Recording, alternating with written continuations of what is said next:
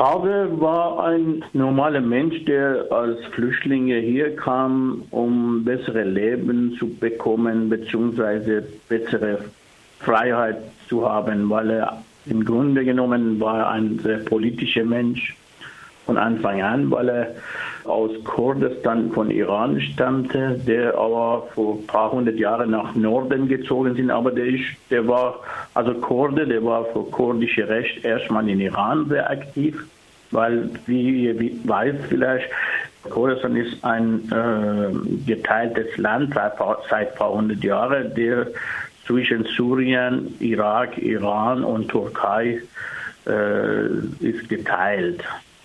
Und da ist immer eine Teil in äh, solche Länder und die, die haben halt als, die leben halt als Minderheit dort und die kämpfen für ihre Minderheitsrecht.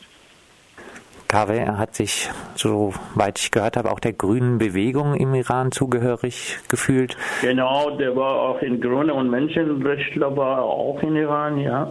Nicht lange vor seiner Selbstverbrennung hatte er nach langen Jahren eine Arbeitserlaubnis und subsidiären Schutz erhalten.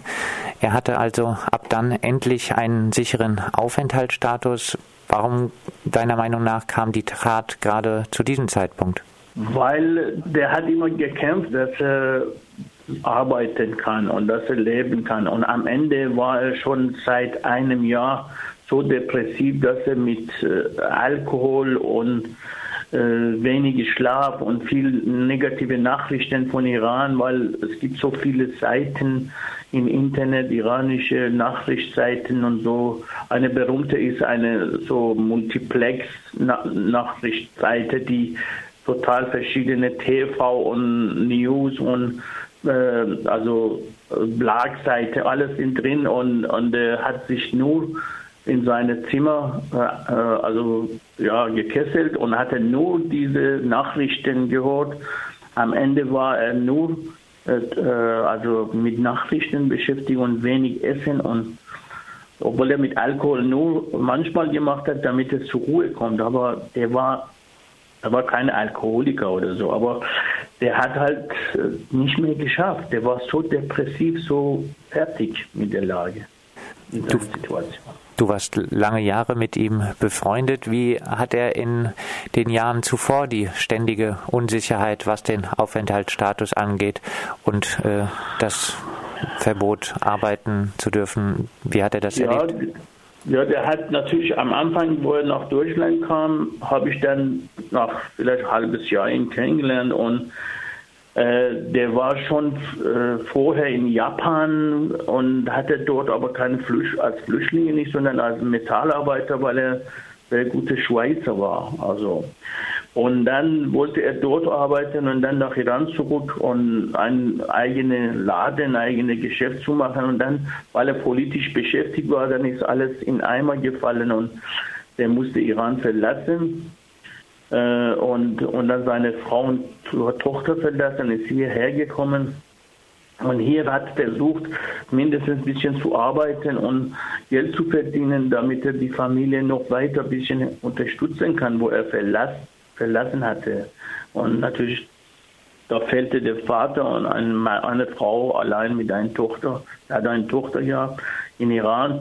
Sie sind schutzlos geliefert, obwohl die Familie und Verwandtschaft da sind, aber die können nicht immer da sein, wie überall in der Welt auch. Also jeder muss arbeiten, damit er sein eigenes Leben macht. Äh, und ja, es war schwierig für ihn, äh, Arbeit zu bekommen. Ich habe, äh, weil ich ein bisschen länger da bin und ich sprachlich besser konnte, habe ich ihm geholfen, dass er ein paar Mal Erlaubnis bekommen hatte, nur aber vor kurzer Zeit. Und er hat immer versucht, so, richtig fest eingestellt zu werden, dann ging es nicht, weil der Arbeitserlaubnis war nur für ein paar Monate. Und natürlich äh, am Ende, wo er das bekommen hat, da hat er nicht erwartet, dass das äh, Gericht vor ihm Ausländer, äh, also Gericht vor ihm entscheidet, dass er das bekommt.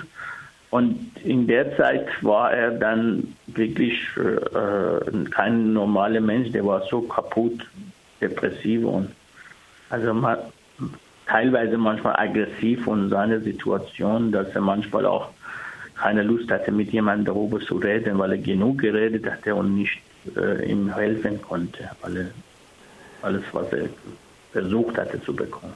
In den Jahren vor seinem Tod hatte er da auch äh, Angst vor Abschiebung? Ja, natürlich hat jede Flüchtlinge, äh, sobald der war zweimal bei Interview, also bei sogenannte Gespräch über seine Situation und ob er dann bekommt oder nicht. Und bei beides Mal war abgelehnt und wenn natürlich zweite Mal abgelehnt wird, dann ist es schwierig, dritte Mal zu beantragen und auch meistens die, die Rechtsanwälte, die das bearbeiten, dann sagen sie, versucht man jetzt nur Duldung zu akzeptieren. Also Duldung ist so eine Art, äh, äh also äh, die Flüchtlinge werden dann, nachdem sie Ablehnung bekommen von Asylrecht, dann bekommen sie immer dreimonatige Verlängerung für ihre äh, Aufenthalt in Deutschland und dann nennt, nennt sich dann Duldung. Sie werden geduldet sozusagen. Das ist auch eigentlich beleidigend, dass man jemand sagt, ständig, du bist hier geduldet. Auf jeden Fall, der war halt äh, von der Sache äh, nicht glücklich, aber nicht nur vor sich alleine, sondern weil er auch nicht seiner Familie irgendwie helfen konnte. Und obwohl es der Begriff Duldung, obwohl der ein bisschen anders klingt, muss man äh, in diesem Status auch wirklich dauerhaft Angst haben vor Abschiebung. Eben ja, ja, alle Flüchtlinge haben sie Angst. Also ich kenne zahlreiche, die, die Angst haben, jede Zeit kann auch sein, manche sind auch äh, also abgeschoben worden. Boris Palmer, der Oberbürgermeister, der grüne Oberbürgermeister von Tübingen, hat nach dem Tod von KW erklärt, er wolle alles versuchen, dass KW eine würdige und angemessene Beerdigung bekommt. Was ist daraus mehr als ein Jahr nach seinem Tod geworden? Also wir wissen äh, nur, also ich weiß, bei ersten Mal haben sie dann natürlich beim Beerdigung und so haben sie geholfen wirtschaftlich, also weil, weil wir haben keine iranische Vereine in Tübingen oder Reutlingen oder die Städte, die in der Nähe sind. Äh, sondern in Stuttgart nur. Und deswegen konnten wir nicht Gelder sammeln. Und äh, in Stuttgart kannte auch niemand. Und seine ganze Bekannte, die Iraner waren, waren in Tübingen weil er dort wohnte ganz Zeit. Und natürlich, äh, Herr Palme hat uns versprochen, dass er Beerdigung bekommt und dann nachher auch äh, nach vielleicht halbes Jahr oder länger, weil der Boden muss nach der Beerdigung ein bisschen sich zurück auf den Boden zurück äh, zurücksetzen, damit man Steine drauf.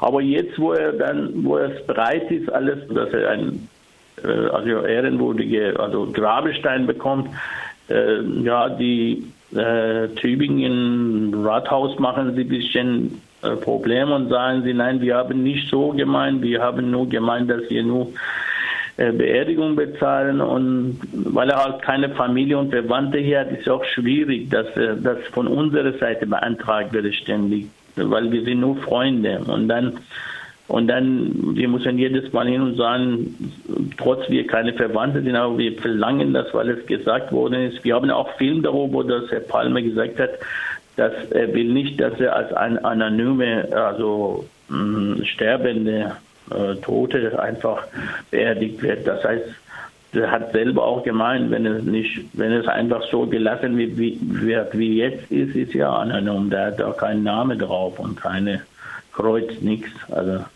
der war auch zuletzt Christ geworden. Also man konnte mindestens Kreuz äh, hintun. Aber ja, wir sind jetzt in, in, Verhandlungen. Wir wissen nicht in ein paar Wochen, wie es aussieht, aber bis jetzt haben sie dann verweigert, richtig zu zahlen.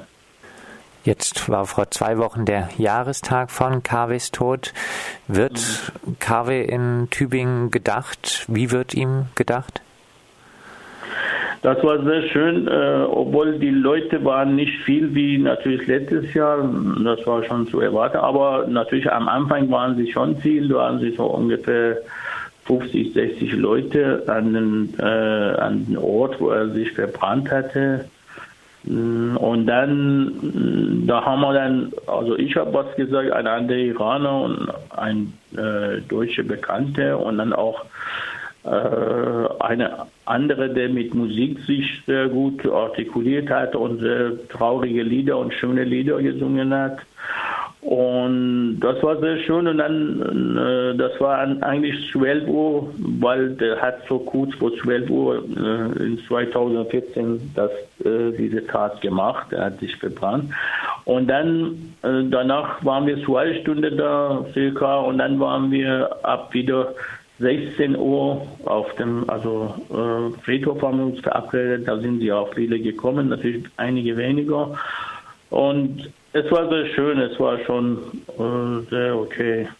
Wir haben eingangs den Kommentar im Schwäbischen Tagblatt erwähnt, wo es hieß, die Selbstverbrennung im Herzen Tübingens war ein Aufschrei. Hat den Aufschrei jemand gehört? Ja, also manche, die haben halt, äh, es war mehr fokussiert auf seine äh, Probleme nur in Deutschland, aber der hat, der hat auf äh, seine ganze Frustration und Probleme war auf drei Säulen. Also das Problem, dass er nicht Iran Fuß fassen konnte, mit seiner Familie zu leben und dann politische Probleme in Iran und dann nachher auch die Repressalien und politische Druck auf die Bevölkerung, weil er Menschenrechtler war und er wusste tief, was passiert. Wenn ein Gefangener in Iran in Gefängnis kommt, dann kommt viel schlimme Sache. Also egal Mann oder Frau, wird man total schlimm behandelt, geschlagen, vergewaltigt und so, egal Mann oder Frau. Solche Sachen hat er immer, immer, immer wieder gehört, immer von neu. Oder manchmal auch werden sie plötzlich getötet und dann, dann sind sie als einfach werden sie als Anonyme irgendwo in Teheran beerdigt und so. Und das ist für Familie sehr, äh, also Familie von der Getotete sehr problematisch. Und er hat immer solche Nachrichten gehört, immer solche Nachrichten. Und da war natürlich, ich wollte ihn immer ein bisschen ablenken. Ich habe gesagt, ich gesagt, eine Stunde am Tag reicht, wenn du solche negative Nachrichten hörst äh, oder siehst. Manchmal sind auch Bilder darüber und dann ist es noch schrecklicher. Und dann, und dann, na, der hat immer wieder gemacht, der hat nicht aufgehört und irgendwann äh, natürlich, irgendwann die Seele von Mensch ist so kaputt. Natürlich eine Säule war auch wiederum seine Situation hier. Also er war von iranischer Politik wegen die Leute in Iran frustriert, wegen sich selber und dann auch das Politik in Deutschland vor Flüchtlinge dass er nicht hier eigentlich richtig leben konnte, richtig, sich richtig Fuß fassen konnte. Also das war für ihn sehr ausschlaggebend sozusagen. Und er war, er wollte immer was, eine Aktion tun. Er wollte große Demonstrationen gegen iranische Politik machen, auch Demonstrationen gegen Flüchtlingsrecht in Deutschland. Also hat er alles immer mitgemacht, wo es irgendwas war, Demo oder sonst was, hat er immer mitgemacht. Und ja, der war halt äh, am Ende kein Mensch, dass er, dass er äh, zurechtkommen konnte, äh, was jetzt gerade vor ihm natürlich Positives in Bewegung gekommen ist, dass er dann äh, Aufenthaltsrecht bekommen hat letztendlich. Aber das war vor ihm halt äh, schlimme Situation, diese knapp zehneinhalb Jahre, elf Jahre, also dass er gelebt hat hier.